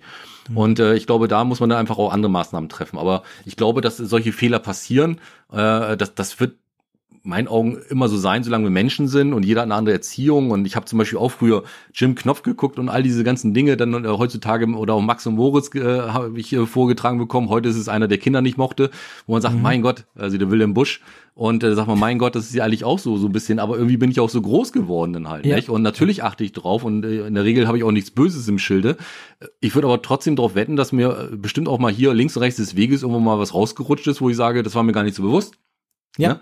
Ja. Und weil andere, andere anders sozialisiert worden sind. Und dann, ja, dann kann ich eigentlich auch nur mal appellieren, muss man es halt klären, muss derjenige es mal eben ansprechen dann halt, nicht? Und äh, aber ich glaube jetzt nicht, dass ich durch die Gegend laufe und sage, hier, du bist ja schwarz, du bist ein schlechter Mensch. Nee. Äh, die Erfahrung zeigt eigentlich eher das Gegenteil teilweise jetzt nicht, dass es bessere Menschen sind, sondern es einfach ganz genauso das äh, ist, genau sondern wo man sagt, es ist kein Unterschied dabei dann nee. halt, nicht? Äh, es sei denn manchmal dann halt äh, durch die andere Hautfarbe stellst du fest, dass sie eine andere Sprache sprechen manchmal. das passiert mhm. noch, aber das ist ja nicht schlimm. Ne? Die haben halt nur andere andere Schichten auf sich. Also wir haben alle unsere Schichten, unsere soziale Schichten, ja, Reaktionen total. und so weiter. Ja, genau. Ähm, ähm, aber da braucht man nicht weit gehen. Ne? Da gehst du nach Belgien oder nach Frankreich, hast du ja eine ganz andere Art. Ähm, oder nach Bayern. Ja, Stimmt, ja. Bayern ist ja auch Ausland, ne? oh Gott, bei jeder Folge mache ich mich neue Feinde, echt. naja, ich bin ein Bayern-Fan, ne? Also, ja. äh, muss Aber früher hat man das über die Ostfriesen gemacht, heute machen wir es ab und zu mal über die Bayern. Nächstes ja. Jahr ist es dann, was weiß ich, dann die Niedersachsen oder so, ich weiß es nicht. Ist ja, ja auch, also ich, ist auch ein bisschen Spaß. Ich habe äh, ich hab Max und Moritz ähm, völlig, ähm, ich war unbefleckt, als ich Max und Moritz äh, entdeckt habe. Ich war ich war von 40 plus. Hm. Ähm, ich bin ja natürlich nicht damit groß geworden. Und ähm, meine Frau hat mir so mal so ein Max und Moritz äh, Dings in die Hände gedrückt und ja, also der David von, äh, sagen wir mal 2015 oder zwei, ich weiß nicht, wann das war, ne? Äh, der war ganz schön schockiert ähm, ja, ja. von Max und Moritz. Das ist äh, also dann natürlich klar die Geschichte, die man mich erzählt, als ich klein war mit Wölfe und so, die sind ja auch nicht viel besser. Ne? ja. Ähm, okay, aber gut, also in der Firma und ins Militär gibt's gibt's äh, also im Leben, im Firma, im Militär gibt's das dieses dieses Thema so Bauchgefühl. Es gibt ein anderes Thema, äh, was auch ähm, immer wieder kommt, ähm, und das ist, so, du kannst ja nach Bauch entscheiden, ähm, du kannst nach Fakten entscheiden, aber Entscheidungen sind, Achtung Brücke, sehr, äh, sehr Das ist total nett, dass du Rücksicht auf mich nimmst. Ja, ja, ja, ja. Ich mach mein, ich mach meine Liste, meine Liste, meine Punkte in der Liste durch. Ja. Ähm, ich weiß nicht, ob diese Brücke jetzt sehr gewagt ist, aber ich probiere es. Also für alle, damit alle wissen, was ich versuche zu machen. Ich versuche jetzt eine Brücke da zwischen unsere ähm, Bauchgefühl zu Agilität zu machen. okay, also ich fange wieder an. Ähm, nein, es wird nicht geschnitten. Ähm, ja, also du kannst natürlich nach Fakten, nach Bauchgefühl entscheiden, aber das hängt trotzdem davon ab, wie sehr du dich in deine Umgebung bewegen kannst, was mhm. dir deine Umgebung für Möglichkeiten gibt. Mhm äh, der Bewegung. Ich meine, wenn du äh, Kassierer bist bei Aldi, da gibt's nicht viel mit Bauchgefühl. Ne? Äh, vielleicht, wenn jemand dich anschaut und sagt, hey, ähm, ich habe gerade mein Geld im Auto vergessen, ähm, ich hol's mal und ich komme kurz wieder, ob du sagst okay oder nein, das ist eine reine Bauchgefühl. Aber deine Bewegungsfreiraum ist klein. Ähm, die Frage ist halt, gibt das Militär und wie gibt man auch in Firmen eine gewisse Agilität, eine, einen Freiraum in Entscheidung und in mhm. Bewegung? Ja, also wenn man das so ein bisschen betrachtet, also möchte ich verschiedenartig darauf antworten. Also beim Militär ist es so, wo ich sage, du hast natürlich gewisse Dinge, wo du sagst, wenn etwas umgesetzt werden muss, als Beispiel, du hast jetzt irgendwie eine Gefahr als Beispiel, mhm. Äh, dann kannst du jetzt ja nicht irgendwie dann ist auch eine gewisse Grundform von Agilität da natürlich dann halt. Du musst irgendwie gucken, dass du in der Situation irgendwie was Vernünftiges machst, äh, was irgendwo dann äh, zum Ziel führt, idealerweise dann ja. halt, ne? abzuwehren. Da jetzt zu sagen, naja, ich jetzt muss erstmal hier der Chef den Befehl ausgeben, bevor ich jetzt tatsächlich zurückschieße, ist manchmal vielleicht ein bisschen zu spät dann einfach dann halt. Ne? Das heißt, da musst du schon machen. Dafür musst du aber auch Leute haben, die gewisse Art von äh, Grundfähigkeiten besitzen, die sie auch abrufen können. Das heißt, so ein mhm. Muster und solche Sachen. Ja. Das wird gar nicht anders gehen. Wenn wir jetzt aber außerhalb der Extremsituation mal reingehen, wo man sagt, naja, aber wo hast denn sonst noch irgendwo dieses dialogische, agile dann einfach auf, wo du sagst, äh, nicht wie, wie äh, macht man so eine Schritt-für-Schritt-Thematik äh, dann einfach auch. Ähm, da ist es so, dass man ähm, zum Beispiel auch damals äh, bei der Bundeswehr habe ich auch ähm, so Seminare gemacht als äh, Peer nennt sich das. Äh, Peer ist einer aus der Gruppe. Äh, mhm. Dann halt, wo du sozusagen zurückkehrenden Soldaten einfach dann sozusagen die Chance gegeben hast, äh, dass sie darüber berichten konnten, ohne den Vorgesetzten dabei zu haben, weil Hierarchie bewertet ja vielfach dann einfach, sondern unter Kollegen, wo du sagen kannst, der ist aber vorbelastet, den versuchst du mal irgendwie dann irgendwie zu helfen im Sinne von, äh, was ich, äh, Therapeuten, Psychiater, sowas, dass der das besser verarbeiten kann und sowas dann halt. Und da merkst du eigentlich schon, dass einfach äh, das auch sehr differenziert betrachtet wird. Das eine ist, wo du operativ vorne stehst und beim Militär arbeitest. Das andere ist immer noch die Menschseite. Und da versuchst du jetzt ja am Ende des Tages den Leuten ja auch irgendwo dann halt dieses Thema letztendlich im Sinne von wegen, du kannst dich einbringen, du kannst ja auch miteinander sprechen. Und das ja nicht nur auf der emotionalen betroffenen Seite, sondern du hast es natürlich auch eine, du hast deine Meetings hast du da genauso, du hast eine entsprechende Kommunikationskultur in-house, du stehst ja nicht die ganze Zeit nur mal vorm Chef und der brüllt dich an, mal so ein Bild zu malen, mhm. ne? Sondern du sitzt ja drinnen auch und da fängst ja auch an, dann können die Leute sich einbringen, agil miteinander arbeiten und das hast du auch in solchen Thematiken, äh, heute sagt man in Unternehmen Weekly oder Joe Fix oder wie auch immer dann halt, nicht? Und ja. da war es einfach das Zugführer-Meeting, was hat trotzdem nur einmal die Woche stattgefunden, Video ja, Weekly. Ja. Also ich mag lieber Joe Fix als Ausdruck, ja, ne? ja, genau, ne Chapeau, ne? Warum auch immer. Genau. Und äh, das sind so Dinge, wo ich sage, am Ende des Tages ist es viel Nomenklatur. Die Frage ist eigentlich ja, wie es tatsächlich läuft dann halt, nicht? Und äh, ich glaube, da ist es einfach, ähm, meinen Augen auch in vielen Bereichen, kommst du um Agilität nicht rum, genauso wenig wie um Direktive. Und das mhm. sind eigentlich auch diese Hybridsysteme dann einfach, die ich denke, die, um die Thematiken, die findest du in der Wirtschaft ja auch, um die wirst du auch nicht rumkommen. Als Beispiel, wenn du, äh, um das jetzt zu vergleichen, wenn du Lieferfristen hast, Garantie zu sagen letztendlich dann halt, Penalen oder wie auch immer letztendlich, dann musst du pünktlich auf den Tag liefern, weil du kannst jetzt ja nicht sagen, ja, also da, da waren wir nochmal dann der Meinung, da mussten wir nochmal eine Runde drehen, weil das wäre ja sicherlich sinnvoll auch für sie. Und dann sagt er, ja, wir haben einen Termin gehabt. Ne? Und das sind so Dinge dann einfach dann halt auch, äh, das ist dann schwierig, finde ich persönlich. Da musst du einfach liefern. Da musst du auch eine Organisation haben, die äh, zu den Punkten, wo du sagst, du musst es auf den Punkt fertig kriegen, dann auch das Ganze soweit entsprechend auch schürt, packt oder wie auch immer so weit verdichtet, dass es auch zuverlässig geliefert wird. Wenn aber eher in diesen äh, entwicklungstechnischen Bereich bist, Produktentwicklung oder wie auch immer dann halt dann, und du halt einfach dann auch das Budget hast, dann kannst du es ja tun. Dann ja. halt nicht. Dann hast du auch die Möglichkeit. Und ich glaube, auch da wird es wieder so Dinge geben, wo man sagt, man kann agil arbeiten, man kann aber auch der Situation angepasst arbeiten dann halt. Man muss ja nochmal unterscheiden zwischen Agilität und Flexibilität dann halt. Nicht? Das sind ja auch nochmal zwei verschiedene Dinge. Äh, nicht? Und äh, wo ich sage, und Agilität hat natürlich schon einen gewissen Anspruch. Du musst aber auch die Menschen dafür haben. Und äh, nur wenn du jetzt zum Beispiel eine Organisation hast, nehmen wir mal, du hast eine Firma mit 100 Mitarbeitern und du willst jetzt äh, ähm, äh, die Agilität ein bisschen mehr pushen. Da gibt es aber einige, die wollen das gar nicht. Die wollen das ja schön morgens denn da äh, präsentiert bekommen, wo du sagst, und das ist ja auch teilweise auch gut so, weil die machen ja auch Aufgaben, die sehr starker Wiederholung manchmal auch unterliegen. Äh, das ja. möchte ja auch nicht jeder machen. Ja. ja. Und deswegen ist es auch ganz wichtig, die einzelnen Rollen zu finden und noch zu gucken, wie man das dann entwickelt, ohne dass man sich dabei verhebt oder dass man etwas macht, was hinterher gar nicht mehr zum Ziel führt. Und äh, wo ich momentan FIFA überrascht bin, ist einfach, wie viele Coaches und äh, Erfahrene es gibt dann auf einmal, die das schon irgendwie gefühlt irgendwie 100 Jahre gemacht haben. Äh, und äh, wenn du einfach dann auch äh, vielfach dann einfach dann die äh, Internetauftritte siehst und dann vielfach gar nicht im Bereich Agilität unterschieden wird oder einfach die einfach nur kommen mit ihrem irgendwelchen äh, äh, Kanban-Boards und irgendwelche Sachen, wo ich sage, das ist ja nicht denn der, der Schlüssel, das ist ja nur ein Werkzeug dann halt wiederum dann halt. Nicht? Du musst ja auch erstmal analysieren, wen hast du überhaupt vor dir in Summe. Was mhm. kannst du machen? Und das ist ja auch eine Thematik, die wird dich ja latent begleiten. Und vor allem das Wichtigste ist, die Führungskraft muss das ja können. Ne? Das wird ja die Coach ja. nicht einfach einpflanzen wie so eine DNA, so nach dem Motto, oder wie so ein Samen in die Erde. Und jetzt gießt du mal drei Monate, dann kommt schon die richtige Blume raus, die du haben willst. Sondern es ist ja ein latentes Arbeiten. Und wenn die Führungskraft vielfach das ja selber nicht versteht, weil doch Hierarchie so schön ist und so einfach ist, weil keine Widerrede, ne? Und äh, dann hast du ja schon ein Thema, wo du manchmal dann als Gesellschafter sagen musst, wir müssen erstmal die Führungskraft austauschen. Ja, ja, ja.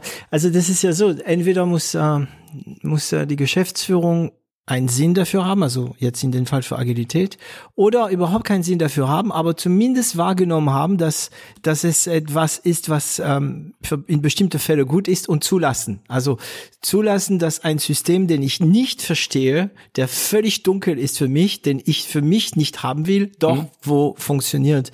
Ähm,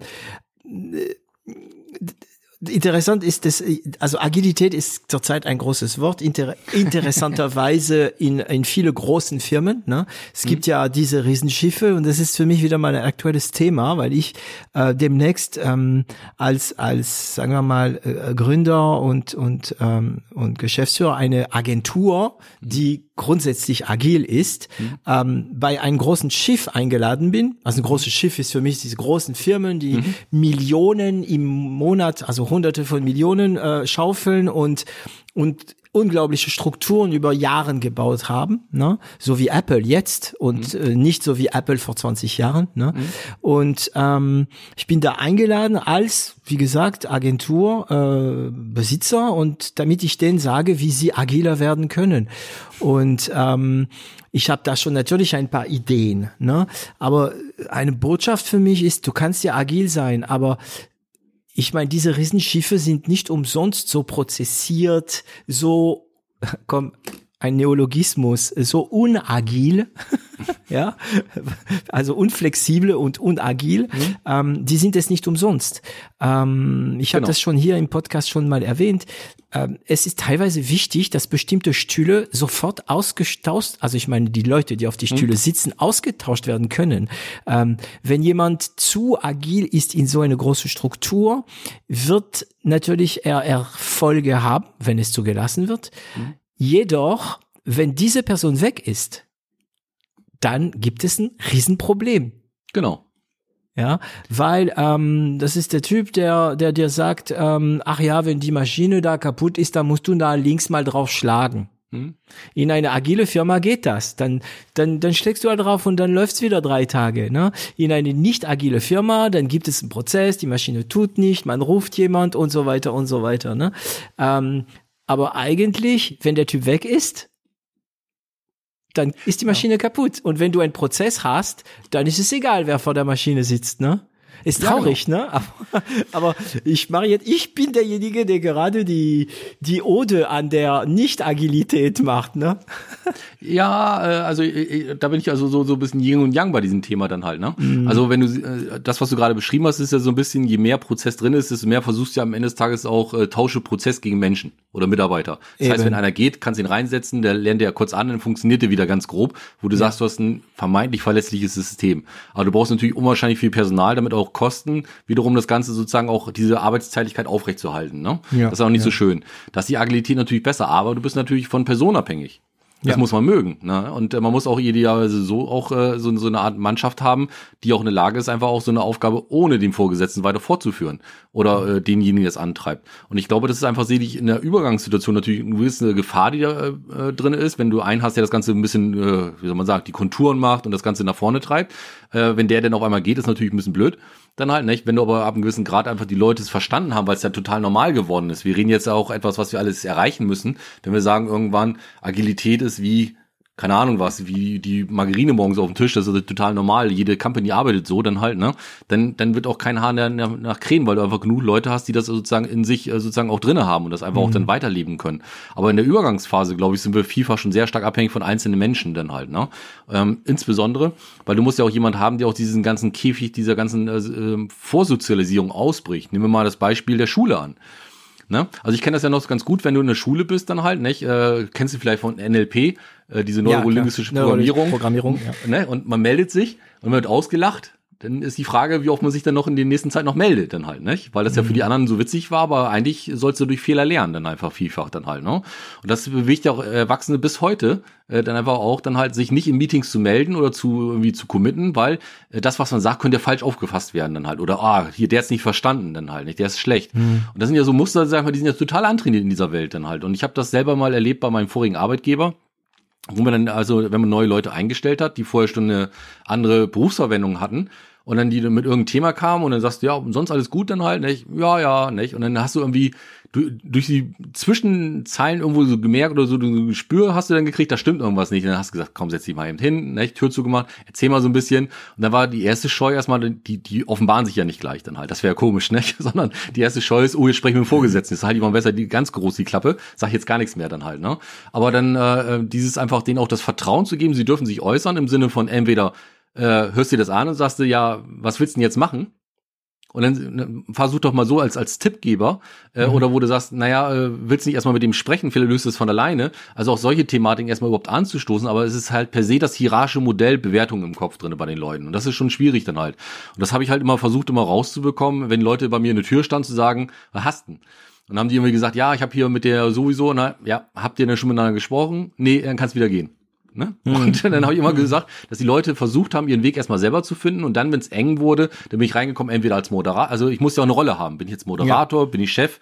Und viele können diese ähm, äh, Rollentrennung auch gar nicht so richtig glauben, vielfach dann halt. Ne? Da musst du auch manchmal gucken, als Chef hast du halt immer so ein bisschen natürlich auch die Vorbelastung drinne, äh, dass du da halt irgendjemand nimmst, sag ich mal, der genau dieses Thema dann einfach ausführt, wo ich sage, ich will es nicht wissen, ich will es nur wissen, ob es jetzt läuft. Und wenn die sagen, ja, die haben sich wieder die Hand gegeben, sage ich, alles gut, Haken dran, weiter geht's. Ne?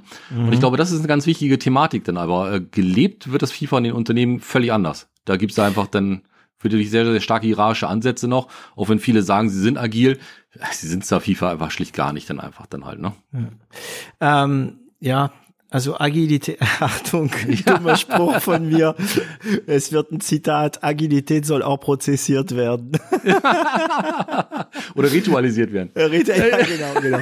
Aber äh, äh, das ist interessant, weil der, ich hatte demnächst ähm, in der Folge 33 hatte ich äh, der Matthias Strözel von äh, SSC Service, das ist eine ziemlich große Beratungsfirma.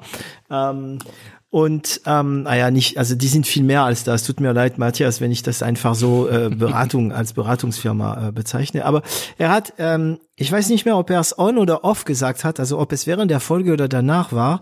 Ähm, er meinte, manchmal geht er als Chef zu gewisse Besprechungen äh, wo es auch darum geht, ein bisschen so, dass die ihre Ideen austauschen zum neuen Projekt und ähm, irgendwann mal äh, hat ihm ein, ein Mitarbeiter gesagt, äh, Herr Strützel, irgendwie wäre es besser, wenn Sie nicht da wären.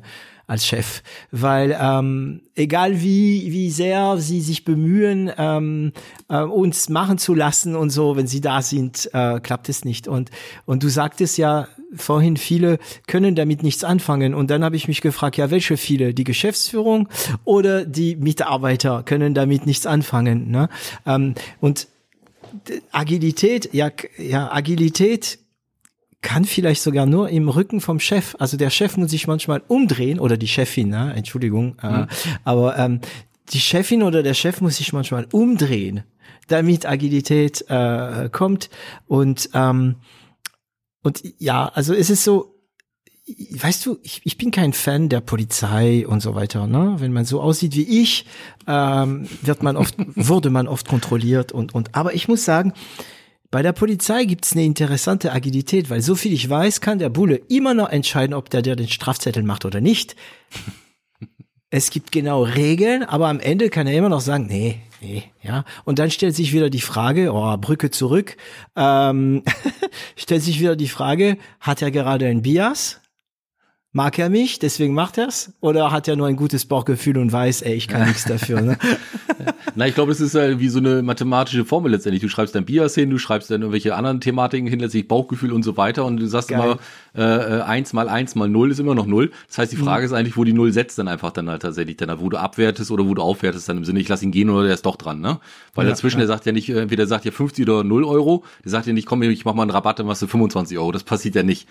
Also wüsste ich jedenfalls nicht dann halt, ne? Ja, ja. Und äh, glaube ich, das, das ist ja auch vernünftig dann halt. Aber ich glaube, wenn du jetzt irgendwie querulantisch daherkommst oder sagst hier äh, äh, äh, scheiß Polizei oder wie auch immer dann halt, ich würde nicht mein Wortgebrauch sein, ich glaube, dass du dann irgendwie dann halt irgendwie, das, das ist auch total nachvollziehbar, dass du da keinen Rabatt bekommst, ich meine, oder irgendwie ein Verständnis erntest. das würde uns allen, glaube ich, so gehen dann halt. Aber wenn du sagst, echt, und oh, da hängt der Baum davor, ich habe das Schild echt nicht gesehen und nein, verdammt, ne? Und wie auch immer, also es soll sich auch nicht wie Ausreden hinhängen, sondern wo man sagt, ey, das hat wirklich einen Anspruch, das sieht echt ein bisschen mau aus da gerade dann halt, nicht? Und das hat irgendwie irgendeinen Zusammenhang, ich könnte es verstehen, wenn einer so, mhm. so entscheidet, und ich finde es auch gut, teilweise diese Menschlichkeit da walten zu lassen, aber bei diesen meisten leider Gottes letztendlich ohne Vorteile zu haben und zu wollen, äh, Ausreden äh, dann einfach, das ist dann manchmal ein bisschen dünn und mau und ich glaube, das einfach zu sagen, ah, war nichts, tut mir leid, äh, ich habe einen Fehler gemacht, manchmal echt besser, auch für einen selber, ja. für die Hygiene riecht man sich hinterher nicht so auf, äh, ähm, anstelle da irgendwie zu versuchen, sich zu drehen, zu winden wie ein Aal, ne? Ja, die Ehrlichkeit. Also das ist wirklich mal dieser, also diese Ehrlichkeit. Wenn du ehrlich bist und nicht irgendwelche dummen Sprüche klopfst, also es gilt jetzt in viele Situationen, äh, zeigt sich, äh, Ehrlichkeit ist immer die beste Ausrede. Total. Ist, weil es, weil es ja keine Ausrede ist, nämlich. Ne? Ähm, und ähm, ähm, wie schafft man das in eine Firma, Firma halt die Leute klar zu machen, ja, okay, bau Scheiße, mach, du wirst, du wirst, du wirst Scheiße bauen, aber ähm, das ist in Ordnung, trau dich trotzdem, so wie das Kind, ja. Äh, mhm. Stell doch doch mal noch eine Frage zu der Lehrerin, wenn du es nicht blickst. Oder steh auf und, und stell doch dein Referat vor, obwohl du, also wie, wie schafft man das, ne? Ähm, ja, also da habe ich auch lange drüber nachgedacht, aber das ist mir dann tatsächlich in einigen Bereichen so weit gelungen, tatsächlich, ähm, wenn du die Mitarbeiterbeurteilung hast oder auch so Zwischengespräche hast, einfach zu sagen, da kommt nicht viel, das kannst du den Leuten ja sagen. Und dann sagen, ja, aber ich kann ja nicht denn auf einmal die Kollegen anschwärzen zu sagen, du kannst mir das ja sagen, die werden ja deswegen nicht abgewertet oder wie auch immer letztendlich dann halt, ne? Aber ich mhm. finde das schon ganz gut letztendlich, wenn ihr am Ende des Tages sagt, das ist blöd, Komma, weil, und das tue ich dafür, nicht? Weil es kann ja, ich hatte früher immer einen Haufen Vertriebler gehabt dann halt und äh, die dann also vielfach dann, nehmen wir mal das Beispiel, dann äh, kennst du vielleicht Office Depot, die liefern halt Papier und solche Sachen. Ne? Und dann ist vorne bei den Sekretariat sind dann da äh, vier äh, Damen letztendlich, wobei das jetzt auch irgendwie nicht irgendwie äh, äh, komisch klingen sollen, aber witzigerweise bewerben sich halt auf Sekretariatsarbeiten vielfach nur Frauen schlichtweg, kann ich auch nichts für. Mhm. Ne? Dann saßen da vier Damen und dann hast du diesen dieses Paket mit fünf mal 250 Platten, das wiegt ja schon mal ein paar Kilo. Und dann äh, hast du diese komischen dünnen Plastikschnüre drumrum und dann ist es das Einzige, wo du anfassen kannst. Da tut's ein bisschen weh manchmal. Mhm. Und dann mhm. kommen dann die Herren alle dann halt schön im Anzug rein, die ganzen Vertriebler und alle gehen an diesem Papier vorbei. Und dann siehst du auf einmal, dass die arme Sekretärin, wie sie den ganzen Kram da reinwuchtet dann halt, ne, wo ich sage, was machst du denn da? Ja, die anderen nehmen das ja nicht mit. Und dann habe ich gesagt, dann sagt ihnen das doch mal dann halt, nicht? Eben. Und äh, sagt die, ja, nee, das mag ich ja nicht tun, die haben ja auch zu tun. Habe ich gesagt, ja, kein Problem, stell mal hin.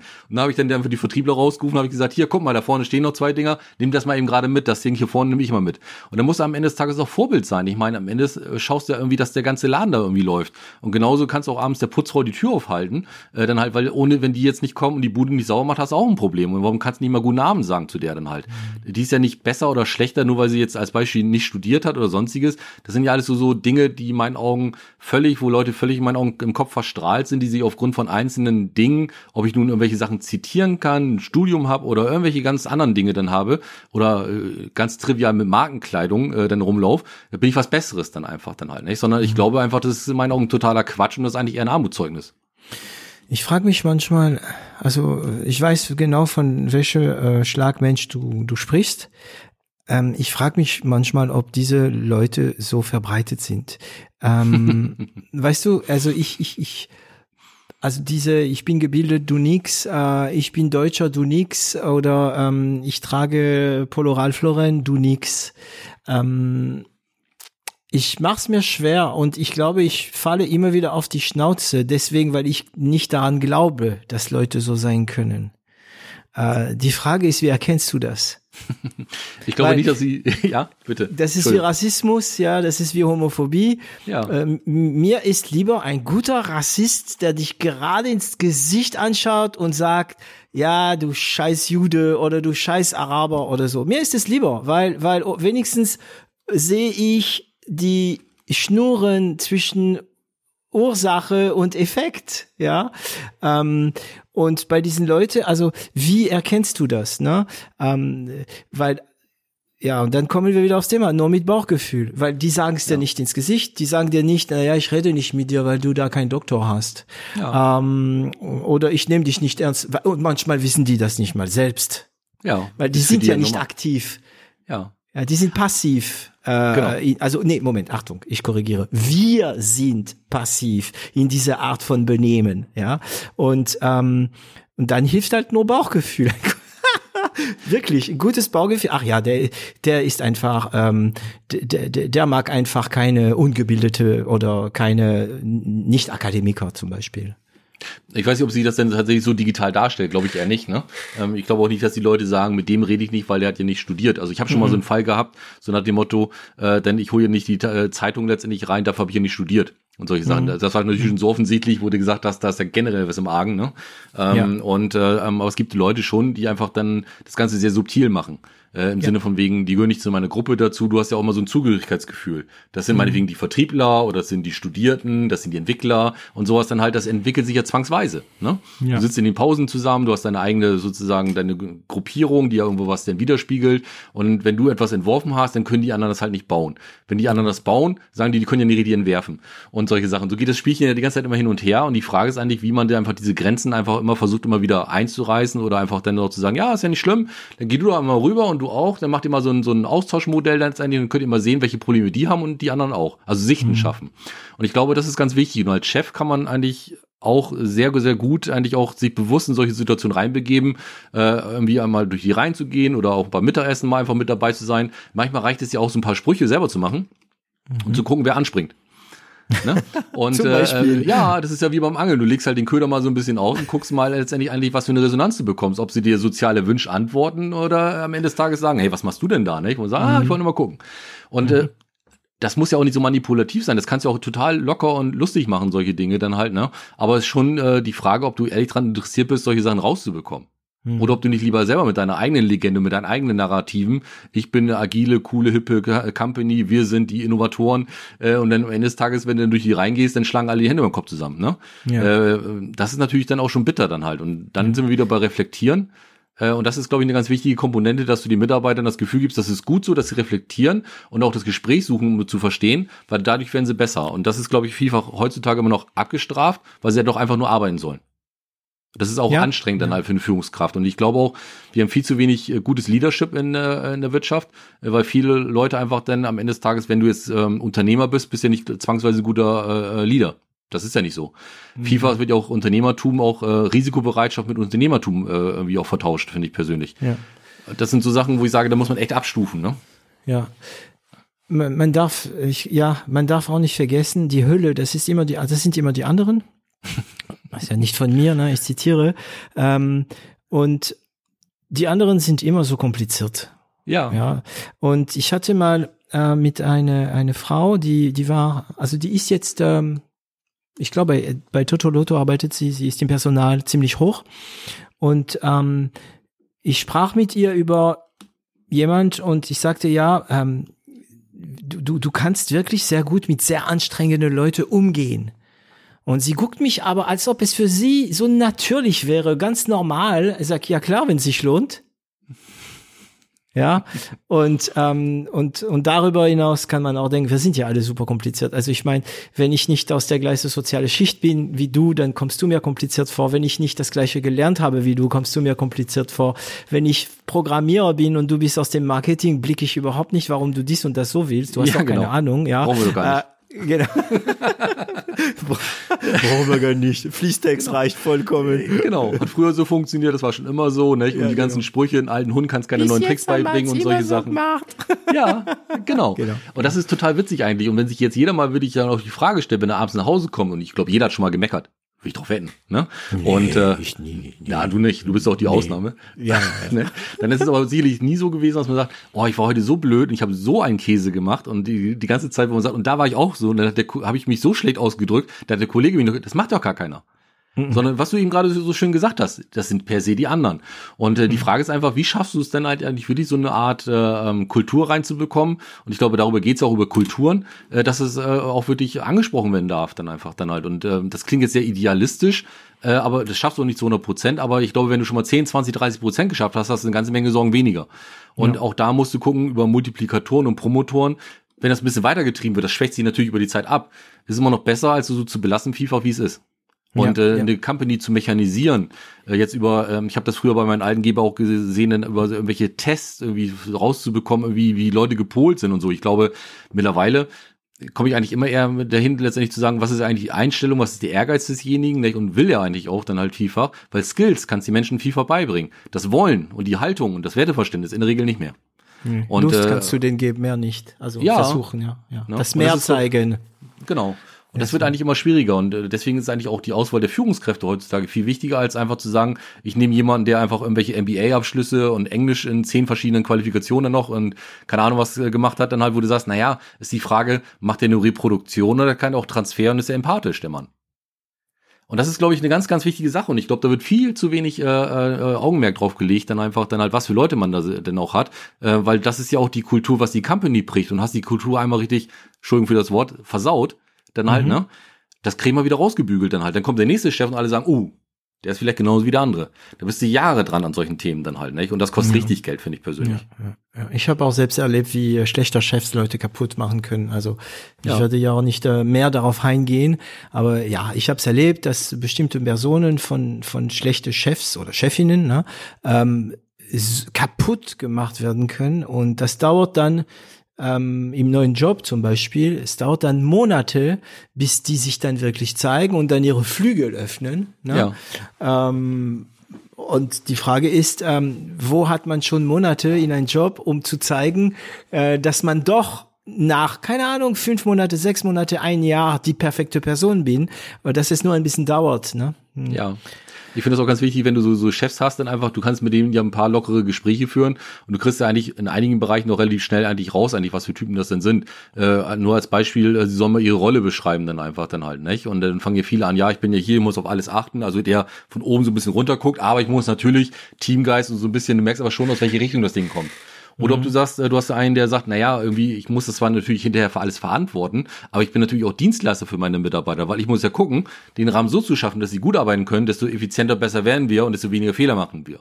Und da, da ist auch nicht alles richtig dran. Aber es ist mhm. schon, wo du relativ gut mitbekommst, eigentlich, wie offen sind die eigentlich dann einfach auch, wie verstehen die sich eigentlich heutzutage?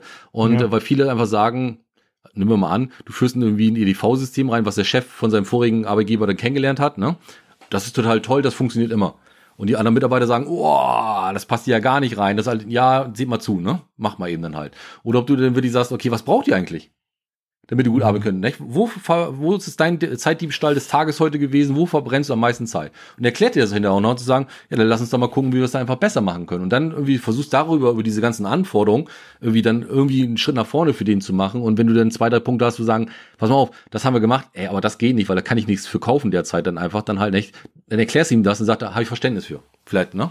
Ja, die und Fähigkeit, ähm Es, also, ja, es ist nur Idioten ändern die Meinung nicht, sagt man in Frankreich.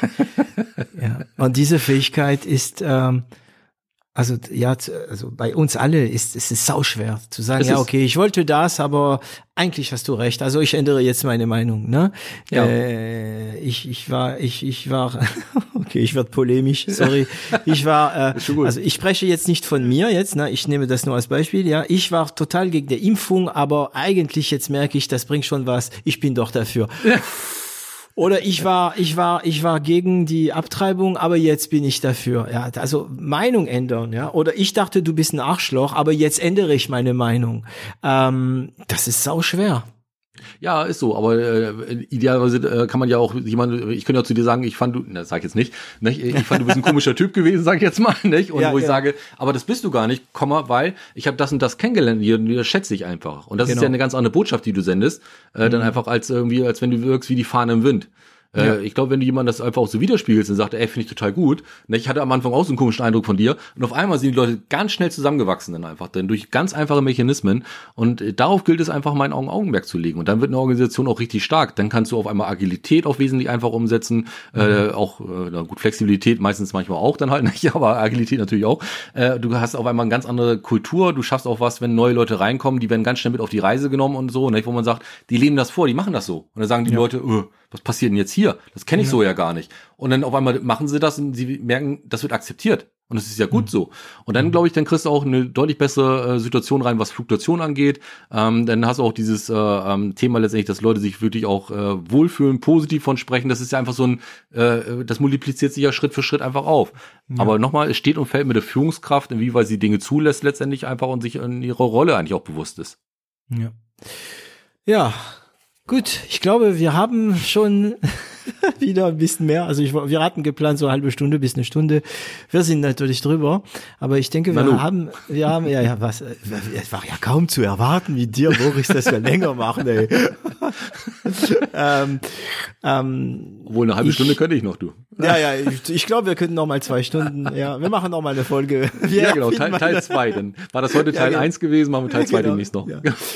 ähm, also ich danke dir. Also ich sehe auch schon auf äh, meine Liste, wir haben schon eigentlich auch die Themen, die wir, die gerade bei uns äh, aktuell sind. Ähm, interessanterweise ist es am Ende doch sehr ähm, am Unternehmentum ähm, geblieben, so um das Unternehmertum.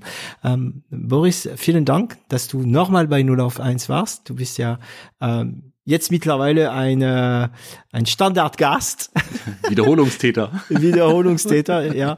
Und äh, nach dem Feedback, der über die Folge mit dir kam, ich glaube, äh, einige werden sich ja auch freuen, dass es äh, stattgefunden hat. Äh, ich bedanke mich auch heute bei Katja, die bei uns heute war als, äh, als Gast. Äh, einfach da und immer mit dem Kopf nicken, habe ich schon mal gesagt. Das ist schön, wenn man auch ein bisschen Publikum hat. und ähm, wir hören wieder voneinander. Ciao, Boris. David, recht herzlichen Dank. Hat viel Spaß gemacht. Wiedersehen. Mach's gut.